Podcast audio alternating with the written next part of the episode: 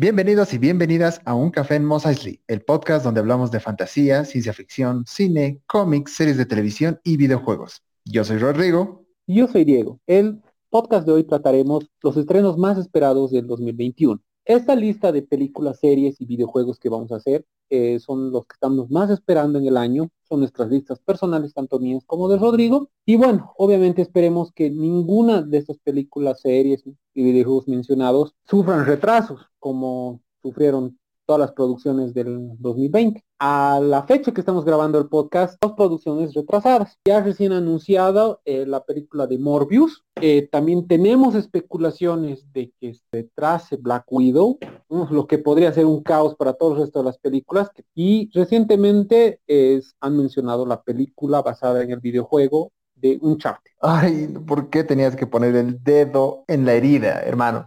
Uncharted, eh, te juro, o sea, no es que digamos, ah, soy el fan más acérrimo de la saga, pero los juegos son geniales, la película se veía bien, a pesar de lo que muchos digan, a mí me ha parecido correcta la elección de Tom Holland y de Mark Wahlberg igual. Entonces yo quería ver la película. Todavía cuando he visto las imágenes promocionales se veía muy buena, pero no, ha sido un golpe muy duro que la paten, porque iba a estar en esta lista. Pero sí, tal y como dices, Diego, esta es una lista más hipotética, si no hubiera retrasos. Como dice Nick Fury en Avengers 1, hasta que el mundo se acabe vamos a seguir actuando como si siguiera girando. Vamos a empezar con las películas. Kingsman trata del origen de este grupo creado por agentes que ya hemos visto eh, actuando en, en, la actualidad, digamos, que en las primeras dos películas. La película es realizada por Ralph Fiennes, esperemos que se estrene este año. Otra de las que también se deberían estrenar este año aunque con Morbius no sabemos, es Venom 2, Let There Be Carnage. La película ya está grabada y tenía que salir en junio del año pasado. Obviamente se ha retrasado y actualmente está programada para salir relativamente pronto, en la primera mitad del año. Así que esperemos que se pueda cumplir,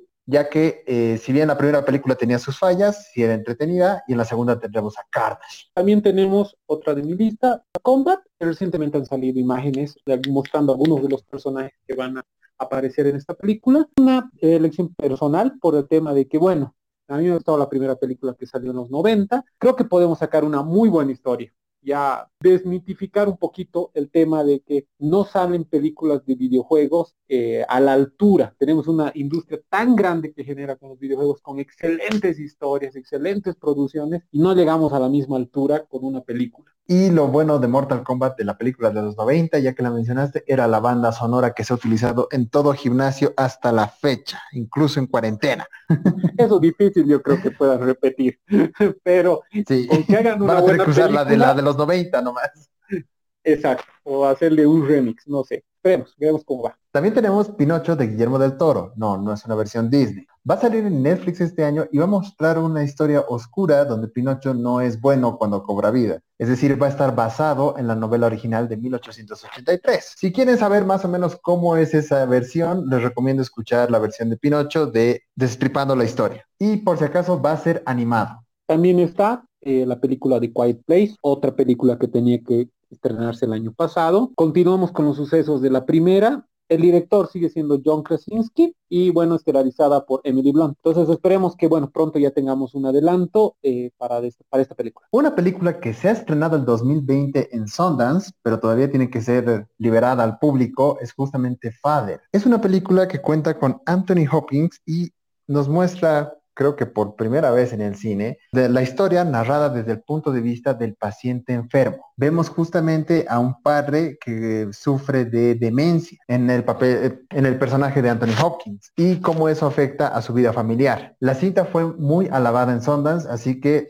se espera mucho de ella. Una elección personal dentro de mis listas también está Matrix 4, ya que ya tenemos un cierre del personaje interpretado por Keanu Reeves de Neo, pero eso es lo justamente por lo que me llama la atención y espero. ¿A qué podemos aspirar para Matrix 4? Me parece una interesante apuesta de seguir eh, apostando por este universo. Keanu Reeves en sus últimas producciones ha estado rompiendo. Hasta he visto Bob Esponja. Está entre mis más esperadas de las películas. Ok, eh, la verdad es que esta es, es, como que yo la veo como que hay que verla con pinzas, porque si bien la 1 de Matrix es una obra maestra de ciencia ficción, la 2 y la 3 tienen momentos, pero no le llegan ni a los talones a la 1. Así que yo personalmente no creo que la 4 lo haga, pero hay que ver. Diego, perdón, pero tengo que meter esta a la lista porque, ¿sabes qué? Me, me ha pegado en la infancia y ambos sabemos que Space Jam con Michael Jordan no ha sido la mejor película ni ha sido alabada por la crítica, pero yo quiero ver la secuela, A New Legacy. La película que va a tener a LeBron James en vez de Michael Jordan y está programada para estrenarse en HBO Max el 16 de julio de este año. Exactamente lo mismo opino. Space Jam apela por el lado nostálgico, que tanto está abundando en el cine en estos últimos años. La primera, más que todo, fue creo que por el lado de cultura pop, ¿no? Tenemos a un ícono de los noventas, de los los Bulls de Chicago y personajes que todos en su infancia conocían, verlos mezclados, no, no, no te atraía de golpe, pero han hecho una película muy disfrutable, entretenida. Y la última película en la lista creo que compartimos igual, es Spider-Man 3, pero como ya hemos dicho con el tema de Black Widow, puede que se retrase. Y ya hemos hablado de ella en el anterior podcast, así que crucemos dedos para que salga este año. Esperemos, esperemos la verdad, eh, es una producción que muchos está especulando, entonces es algo mencionarlo, pero esperemos que sea este año. Una mención es eh, la película de este año de El Escuadrón Suicida. No lo digo que esté esperando esta película, obviamente, porque quiero saber que es como una secuela de la primera que no me ha gustado, pero sino que este proyecto lo está tomando James Gunn, que para mí lo ha roto con el tema de los Guardianes de la Galaxia. Entonces, tomando este grupo de personajes tan al azar, estoy esperando con qué enfoque lo va a tomar James Gunn. Han promocionado no sé cuántos personajes. Uy, sí, había tal cantidad de personajes que uno pensaba que era Endgame, viejo. Ahora, pasando a las series, no hay muchas producciones nuevas que realmente llamen mi atención, pero una que está anunciado su final para este año es Better Call Saul. Los guiones ya están escritos, están esperando la filmación, van a ser 13 capítulos y se espera y todos cruzamos dedos para que por favor salga para fin de año para ver la conclusión de la historia de Jimmy McGill y cómo llega eso al principio de Breaking Bad. Otra producción que podemos mencionar es eh, la segunda temporada de Witcher. Bueno, nos quedamos con ese cliffhanger en la primera temporada, entonces algo que ya por lo menos quiero ver de dónde va la historia de aquí en adelante. Ya se están realizando las filmaciones, con algo de suerte también podremos al menos tener uno o dos capítulos este año. Además, también que The Witcher va a tener una película animada que va a ser precuela con la historia del maestro de Gerald, Nightmare of the Wolf, la cual también tiene que salir en Netflix pero no hay más noticias al respecto. Otra serie también es Atypical, la cual nos muestra la vida cotidiana de un joven con autismo y cómo se desenvuelve tanto en la sociedad, en su familia y en la escuela. Lo vemos finalizando la etapa de secundaria antes de entrar a la universidad. Es una comedia con un poco de drama y ya se ha anunciado su cuarta temporada para este año, la cual va a ser la última. Otra serie, bueno, un gran favorito mío y de Rodrigo, es El Señor de los Anillos. Una producción que, bueno, Uh. Amazon Prime está tirando todo, toda la casa por la ventana. Se espera que tenga una calidad a lo Juego de Tronos. Eh, Rodrigo, ¿qué nos puedes decir de la historia? Bueno, no tenemos mucho confirmado, es decir, cada pequeña noticia que se va revelando es algo de lo que los fans se agarran y se sujetan y empiezan a especular. Lo que sí está confirmado es que la historia va a ser muchos años antes del Hobbit y obviamente del Señor de los Anillos en la segunda edad de la Tierra Media. Van a ser ocho episodios de la primera temporada y Amazon compró los derechos para hacer eh, una serie de varias temporadas. Se rumorea que van a ser cinco. Por lo menos, con tanto que alargaron el hobby. Por lo menos. fue una pérdida de tiempo. Esperemos que por lo menos en la serie veamos una historia con mucho más sentido. Luego tenemos también una pequeña joya que ha pasado desapercibida porque se ha estrenado en DC Universe, saben, ese servicio de streaming exclusivo para elitistas, eh, que es justamente la serie animada de Harley Quinn. Tuvo dos temporadas, pero es tan buena, es tan fresca, por así decirlo, es como podría haber sido la serie de Deadpool que cancelaron. Tiene un humor bastante negro, es bastante divertida, se basa mucho en los cómics y tiene buenas interacciones de personajes. Eh, la tercera temporada fue renovada en HBO Max y es ahí donde va a salir. Por el momento no existen más noticias. Otro dentro de nuestro listado es Loki. Bueno, hemos mencionado algo en el pasado podcast, cuando hemos mencionado los proyectos de Marvel. Bueno, en esta serie espero eh, la gran actuación de Tom Hiddleston en este papel. Veremos qué contribuye con otros proyectos. La verdad es que yo espero lo mismo, ver cómo pueden llevar al personaje de Loki sin estar atado con Thor siendo protagonista. Además, como ya, ya están confirmadas dos temporadas, entonces yo creo que por lo menos tiene que ser una historia muy buena.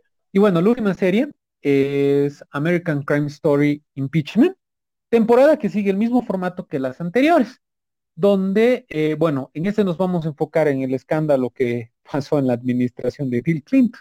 Entonces se espera la misma calidad que las anteriores, donde, eh, bueno, hemos visto el caso de O.J. Simpson y el asesinato de Gianni Versace. Entonces, por la calidad en la que se ha manejado, la, eh, eh, la cronología de los eventos, cómo fueron pasando, a mí me parece bien interesante cómo se puede desarrollar esta historia. Sí, y no olvidemos que Ryan Murphy realmente sabe contar buenas historias en una sola temporada, tanto en American Crime Story como American Horror Story. Exacto, y con buenas actuaciones. personaje que interpretó a O.J. Simpson, Cuba Gooding Jr. hizo una buena actuación. Ah, y también en la segunda temporada con una gran actuación eh, del asesino, justamente de Jenny Versace, en, eh, Andrew Cunanan. Sí, interpretado, de buena manera por Darren Criss. Bueno, llegamos a la tercera parte. Ahora mencionaremos lo que son los videojuegos. Uno de los más esperados es el tema de Resident Evil 8, Village. Eh, bueno, ya tenemos un avance con el tema de la historia para todos aquellos que son los afortunados de tener a, la fecha un PlayStation 5, pues ya pueden acceder al demo. También tenemos un anuncio de este, el multijugador, que va a salir a la misma fecha, que es Reverse. El cual va a tomar a varios de los personajes clásicos llamados por todos y los va a poner en batallas de hasta seis jugadores, donde el objetivo es justamente acabar con el resto. Pero puedes jugar con Jill, con Chris, con Claire, hasta con Nemesis y con Hunk. La fecha de lanzamiento del juego es para eh, mayo de este año. Otro esperado es producción exclusiva de Sony, que es Ratchet Clank. Ya tuvimos un adelanto de su jugabilidad en la última exposición de Sony, donde justamente anunció eh, la jugabilidad en el Play 5. Entonces, se ve un buen detalle, se ve que sigue con la misma calidad y el mismo diseño que en la anterior generación con el Play 4, el anterior juego de Ratchet Clank. Entonces, se espera una gran jugabilidad. Hemos visto que ahora, bueno, jugarán con el tema de viajes espacio-tiempo. Otro en la lista es Far Cry 6. Bueno, antes te he mencionado, Rodrigo, los juegos son bastante entretenidos de Far Cry. Los aspectos más grandes es su énfasis en el villano. Entonces, bueno, en esta yo creo que es la parte que más vale la pena mencionarlo, que es el actor Giancarlo Esposito, Better Call Saul, The Boys y Mandalorian. Entonces, estoy emocionado por ver cómo van a desarrollar su personaje dentro de este juego. Esa parte es la que más me llama. Entonces, uno de los juegos que sí estaría en mi lista corta para conseguir. Tú quieres que te torture, Giancarlo Esposito, eso es muy diferente. Pero sí, tienes razón. Exacto. Entonces, ahí podemos ver aquí, si el juego se va a enfocar, tiene un gran énfasis en el tema del villano, para mí se va a lucir.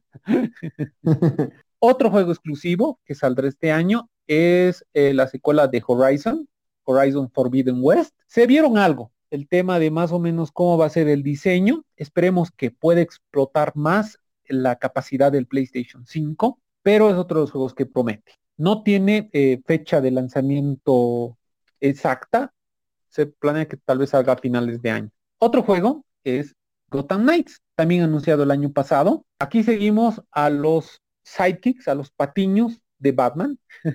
Entonces, hay que ver, hay que ver cómo ahora siguen la exitosa serie que, que fue toda la trilogía de Arkham. Va a salir para PlayStation 5 y la serie de S de Xbox. Hay que ver si este juego puede superar, no espera, hay que ver si este juego puede llegar o incluso hasta superar el nivel narrativo y el modo de juego que hizo tan grande a la serie de Arkham. Y ya para cerrar, creo que el juego más esperado, al menos de mi parte, para todo el año, es God of War Ragnarok. Obviamente, ni siquiera sabemos si se llama así. Lo único que tenemos es un logo. Uy, sí, Roddy, este es juegazo. Todo aquel que tenga un PlayStation tiene que seguir la historia de Kratos. Bueno, la verdad no tenemos más que eso, ¿no? El logo. Yo la verdad esperaría algo más, un adelanto, ya que nos muestren 10 o 15 minutos de la primera, de la jugabilidad. Y no apresuraría mucho este proyecto. Yo esperaría.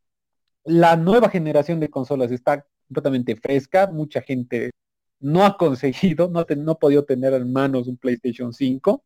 Entonces yo creo que hay una prisa para sacar este juego. No quisiera un problema como hubo en el tema de Cyberpunk. Entonces, preferiría que saquen un muy buen juego a que lo solo sea por llenar la librería.